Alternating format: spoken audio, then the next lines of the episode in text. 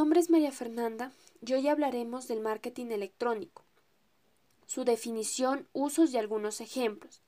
La primera herramienta de la que hablaremos será el e-research o investigación de mercados. Esta investigación se realiza por plataformas digitales como cuestionarios Google, que es una plataforma gratuita, o encuestas que esta, a diferencia de la anterior, se debe pagar. El e-research permite conocer al cliente de forma más detallada. Esta herramienta tiene relación con el CRM social y el CRM tradicional, pero actualmente se está haciendo uso más del CRM social, Customer Relation Manager. A diferencia eh, del CRM tradicional, el CRM social va más enfocado al cliente, es decir, que el cliente decide el proceso de comunicación, por qué plataforma se quiere comunicar, y en cambio el CRM tradicional limita mucho al cliente, ya que la empresa es quien define todos los canales de comunicación y por dónde el cliente se debe comunicar, quienes hacen parte de la interacción con el cliente. En cambio, en el CRM social, si el cliente decide, por ejemplo, eh, comunicarse con la cliente mediante los comentarios que hay en una historia en Instagram o en Facebook lo puede realizar. Entonces el CRM social va más enfocado al cliente, para lo cual es más atractivo para los usuarios de la página o de la empresa y está siendo más utilizado por las diferentes empresas que utilizan plataformas digitales. La segunda herramienta es el e-branding. Sirve para generar posicionamiento, realizando buena gestión de marca, utilizando plataformas digitales. Para esto es necesario mantener la imagen corporativa dentro de la plataforma que se va a utilizar, como colores, tipografía, diseño, marca y eslogan. Dentro de las herramientas del inbranding se encuentran la página web. Es necesario manejar una buena imagen, manteniendo diseños, tipografía dentro de la página web, con el fin de que el posicionamiento de marca pues sea más efectivo. Uno de estos son, por ejemplo, las entidades como ministerios o entidades como Confamiliar que tratan de que la página web mantenga los colores corporativos que se utilizan en la marca, que es el azul, el blanco y el verde. Entonces tratan como de manejar ese, ese posicionamiento de marca. Hay muchas entidades que tratan de hacer mirar los colores corporativos que utilizan en sus instalaciones de la planta física, en el color del eslogan, tanto en, en, en, la infraestructura de la empresa como en su sitio web o plataforma virtual. Otra herramienta es el blog corporativo.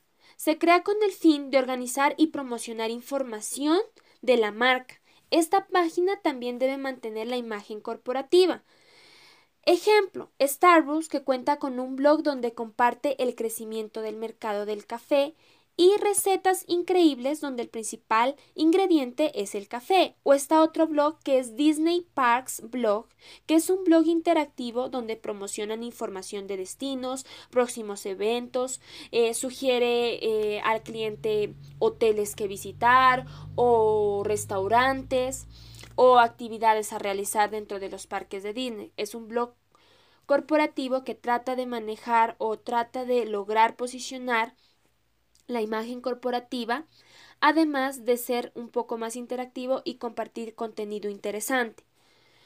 La última herramienta del e-branding son los juegos online que sirven para posicionar la marca. Un ejemplo es Toto, que utiliza la personalización dentro de su página web. Cuando uno ingresa a la página web hay una pestaña donde dice personalización. Uno como cliente puede personalizar sus productos de acuerdo a sus preferencias, ¿no? Eso es en cuanto a, la herramienta del e-branding. La tercera herramienta es el e-product. Esta es una herramienta que se utiliza para hacer conocer el producto. Para llevar a cabo esta parte es necesario utilizar el inbound marketing que consiste en atraer al cliente de manera natural.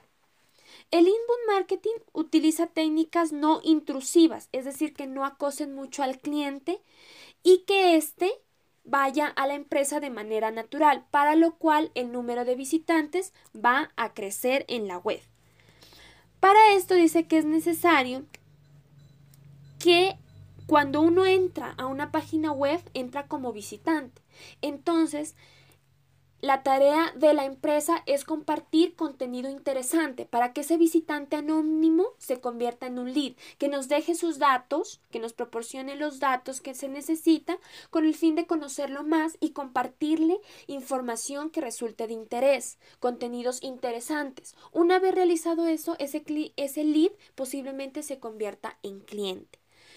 El inbound marketing llegó a reemplazar el outbound marketing. El outbound marketing utilizaba técnicas intrusivas, es decir, que acosaban mucho al cliente a adquirir un producto para lo cual no era efectivo.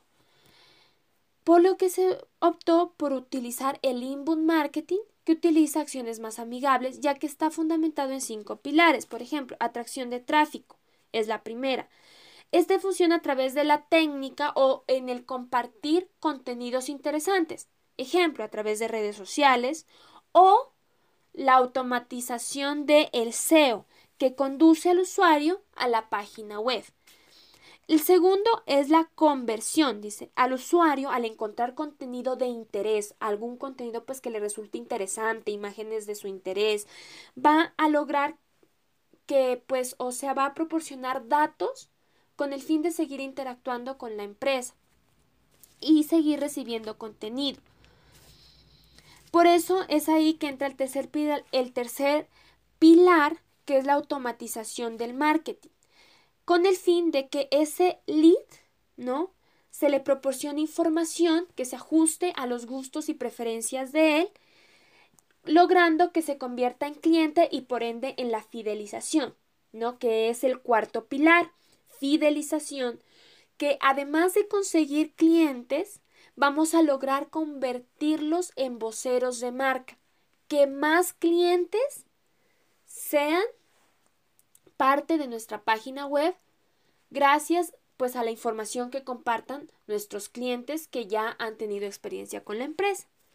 Y el quinto pilar es el análisis. Dice que el inbound marketing permite realizar un análisis. Por ejemplo, si nuestra página no está resultando bien o no está proporcionando los resultados que queríamos, entonces nos va a permitir realizarle ajustes para lograr el, el éxito que estábamos buscando.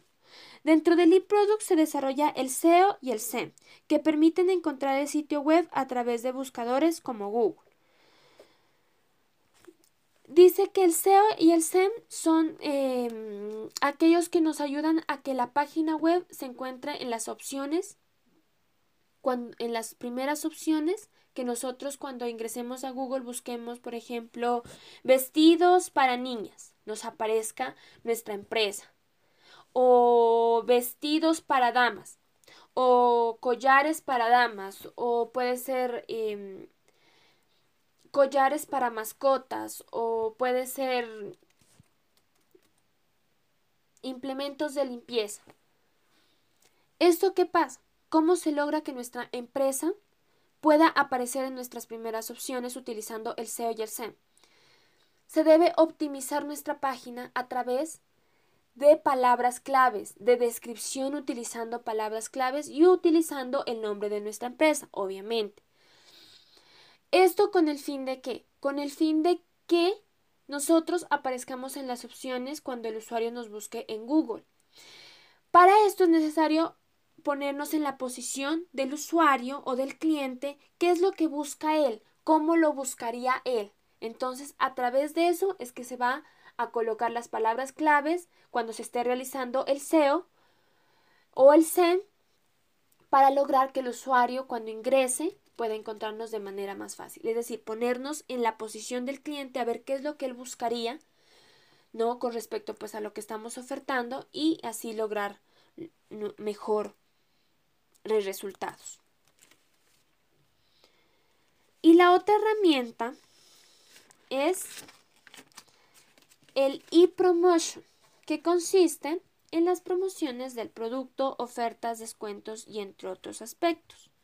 Dentro de esta se encuentra la gestión electrónica en el punto de venta, el cual consiste en conectar a los dos mundos, es decir, el mundo físico y el virtual. Un ejemplo de esto son los establecimientos que utilizan el Wi-Fi, ya sea en un restaurante o hotel, o lectura de código de QR.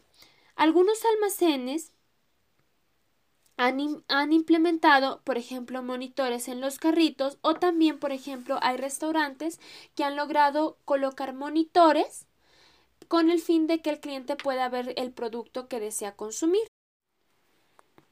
También están dentro del e-promotion están los cupones de promoción, donde las compras se realizan también por medio de cupones promocionales. Por ejemplo, esto se da mucho en empresas que ofrecen por ejemplo, o tienen páginas web de ropa, de, de accesorios, de maquillaje, donde se puede encontrar cupón del 10% de descuento en un labial color em, palo de rosa o 10% de descuento en blusas, ¿no? Reclama cupón y reclama tu producto con el 10% de descuento. O por la compra de una blusa y un pantalón, reclama cupón del 10% de descuento en accesorios. También puede ser así que se puede llegar a dar los cupones de promoción en esta herramienta del marketing electrónico. Bueno, eso es en cuanto a las herramientas del marketing electrónico que hemos visto hasta ahora en este momento, pues son cuatro y que pueden llegar a ser de mucha ayuda cuando estemos implementando ya sea nuestra página web, tienda online o blog, con el fin de hacer que nuestra empresa sea más conocida a través de medios virtuales. Eso sería todo y muchas gracias.